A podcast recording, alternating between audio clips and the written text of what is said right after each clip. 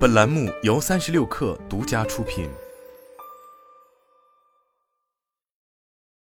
本文来自最前线。地平线跟英伟达有一个共同点，某种意义上，我们都是披着芯片外衣的软件公司。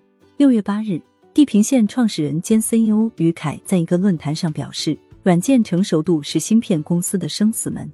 于凯认为，随着新能源发展，中国汽车行业迎来了自主品牌前所未有的窗口机遇期。二零二一至二零二二年，自主品牌中高端市场占有率都显著的增长。其中，自主品牌主要依托新能源、智能化两大利器占据高端市场。他举例道，三十万以上的中国汽车品牌，百分之八十以上装备了 L 二加高级辅助驾驶。L 二加以高速 NO 为代表，拥有自动变道、三百六十度环视和周视感知等功能。在智能驾驶、智能座舱车载芯片领域。中国已成为车载智能应用开发的决斗场或健身房。成立于二零一五年，地平线如今成为汽车 AI 芯片为数不多的玩家之一。于凯表示，二零二二年 L 二加市场地平线市占率百分之四十九点零五，英伟达占了百分之四十五点八九，两家加在一起占据近百分之九十五的市场。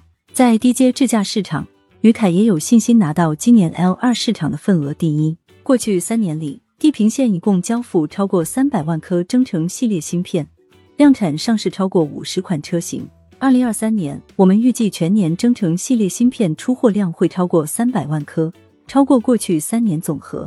目前在研在交付的车型超过一百二十款，出货量的快速攀升离不开地平线的芯片工程化交付能力。据于凯表示，地平线量产已经交付的车型包括理想 ONE、理想 L 八。荣威 RX 五、长安 UNI-T，所有交付时间节点都是十个月以内，而欧美日市场典型的交付周期一般超过三至五年。此外，地平线还在不断加深与主机厂的合作。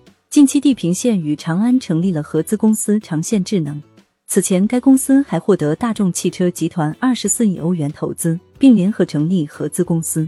不过，于凯认为，汽车芯片算力并非越大越好，行业还是要回归理性。高阶的自动驾驶，其实在用户感知上并没有刚需，算力到了一定程度上，用户并不会为算力所带来的浪费去买单。他认为，未来几年行业还是要软件算法创新、数据闭环迭代、工程落地等方面不断逼近用户上限，让用户真正愿意为算力成本买单。对于公司能够获得相对不错的成绩，于凯总结出自己的一套心得。他认为，行业对芯片存在一定认知误区。相对于芯片说明书上的各种指标，真正更重要的是投入的软件开发的效率。主机厂选择一款芯片是从战略出发，一旦选中或者定点芯片，基本上要做百人级研发投入。因此，做选择时要考虑工具链的成熟度。地平线跟英伟达有一个共同点，某种意义上，我们都是披着芯片外衣的软件公司。英伟达有它的 Q 的软件生态，地平线也有自己的。软件的成熟度是生死门。以下是地平线于凯的演讲全文，略有摘编。过去中国创新创业的热潮一波又一波，地平线相对来讲是一个比较冷静的选手。八年前，大家都在做人工智能算法的创业，地平线去做芯片；五至六年前，大家都在做无人驾驶时，地平线反而相对冷静的说要做辅助驾驶。现在由于 ChatGPT 兴起。过去二个月，至少在中国就已经发表大概二十多个大模型。地平线反而在思考，是不是该让智能驾驶更加回归理性，更加从用户价值角度思考，而不是仅仅去思考技术更快、更高、更强。今天在新能源赛道，中国迎来了自主品牌前所未有发展的窗口机遇期。二零二一至二零二二年，自主品牌从中端到高端，整个市场占有率都显著增长。这个过程中，自主品牌依托新能源、智能化这两大利器占据高端市场。三十万以上的中国汽车品牌，百分之八十以上装备了 L 二加高级辅助驾驶。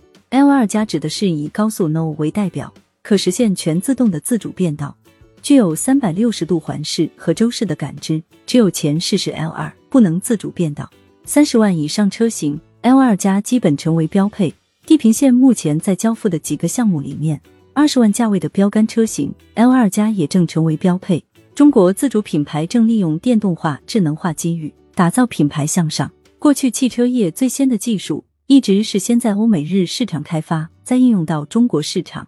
可现在智能化领域，无论是高通、英伟达、Mobileye，还是地平线的车载芯片，首发量产都在中国，而非其他市场。在智能驾驶、智能座舱车载芯片领域，中国已成为最先进应用的领先市场。更形象地说，是车载智能应用开发的决斗场或健身房。今天，所有的车厂都优先选择在中国做智能化的技术开发，练肌肉。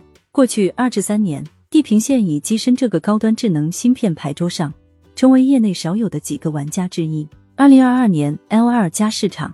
地平线市占率百分之四十九点零五，业内第一，而英伟达占了百分之四十五点八九，两家加在一起占据了近百分之九十五的市场。今年一季度，地平线在另一个更大的市场 L 二单目前是感知一体机，已经和博世 Mobileye 并驾齐驱。展望后三个季度，地平线还有很多新车型合作，我们很有信心拿到今年 L 二市场的份额第一。过去三年里。地平线一共交付超过三百万颗增程系列芯片，量产上市超过五十款车型。地平线第一款量产车型就是长安 UNI-T，最近销量不俗的长安深蓝也与地平线有量产合作。二零二三年，我们预计全年增程系列芯片出货量会超过三百万颗，超过过去三年总和。地平线还在继续往前快速奔跑，目前在研在交付的车型超过一百二十款。中国市场的创新速度非常快，地平线的速度也非常快。地平线量产已经交付的车型包括理想 ONE、理想 L 八、荣威 RX 五、长安 UNI-T，所有交付时间节点都是十个月以内，这个速度在全世界范围内前所未有。一般在欧美日市场，典型的交付周期会超过三至五年。我们正推动基于地平线的芯片在软件上开放赋能，让中国的供应商以及主机厂。在芯片市场掌握全站软件的开发能力，比如跟长安这些年，双方已经从交付的合作关系变成了战略合作的关系。最近，地平线跟长安成立了合资公司长线智能，长线钓大鱼，钓整个智能驾驶制高点的大鱼。另外，去年大众汽车集团宣布投资二十四亿欧元与我们合作，这也是大众入华以来单笔最大规模的投资，包括十亿美金直接投资地平线。另外，也跟地平线成立了一家合资公司，这也是地平线基于芯片之上，在软件方面开放赋能的一个落地案例。讲了这么多成绩，还是要讲问题。现在还是要回归理性。这张图横轴是算力，纵轴是用户体验价值，斜线代表给定算力下用户体验的上限，蓝色的实线是用户目前所感受到的。就是说，高阶的自动驾驶，其实在用户感知上并没有刚需，算力到了一定程度上。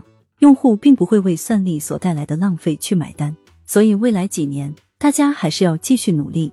无论是软件算法创新，在数据整个闭环的迭代，到整个工程落地，我们应该不断去逼近用户上限，真正让用户愿意为算力成本去买单。地平线从软件、计算、芯片的角度切入汽车市场的过程中，发现了行业对芯片认知的一个误区，稍微分享一下。相对于芯片说明书上的指标，真正更重要的是投入的软件开发的效率。任何一个主机厂，它选择一款芯片，其实它不是一个战术选择，不是一个业务选择，它实际上是一个战略选择。一旦选中或者定点了一款芯片，基本上要投入百人级的研发投入，一入豪门深似海。因此，做选择时要考虑工具链的成熟度。二零一九至二零二一年，在 L 二加的市场上。地平线、Mobileye 等大家都分别推出了芯片，为什么现在市场份额差距这么大？本质是地平线跟英伟达有一个共同点，某种意义上，我们都是披着芯片外衣的软件公司。英伟达有它的 Q 的软件生态，地平线也有自己的软件的成熟度是生死门。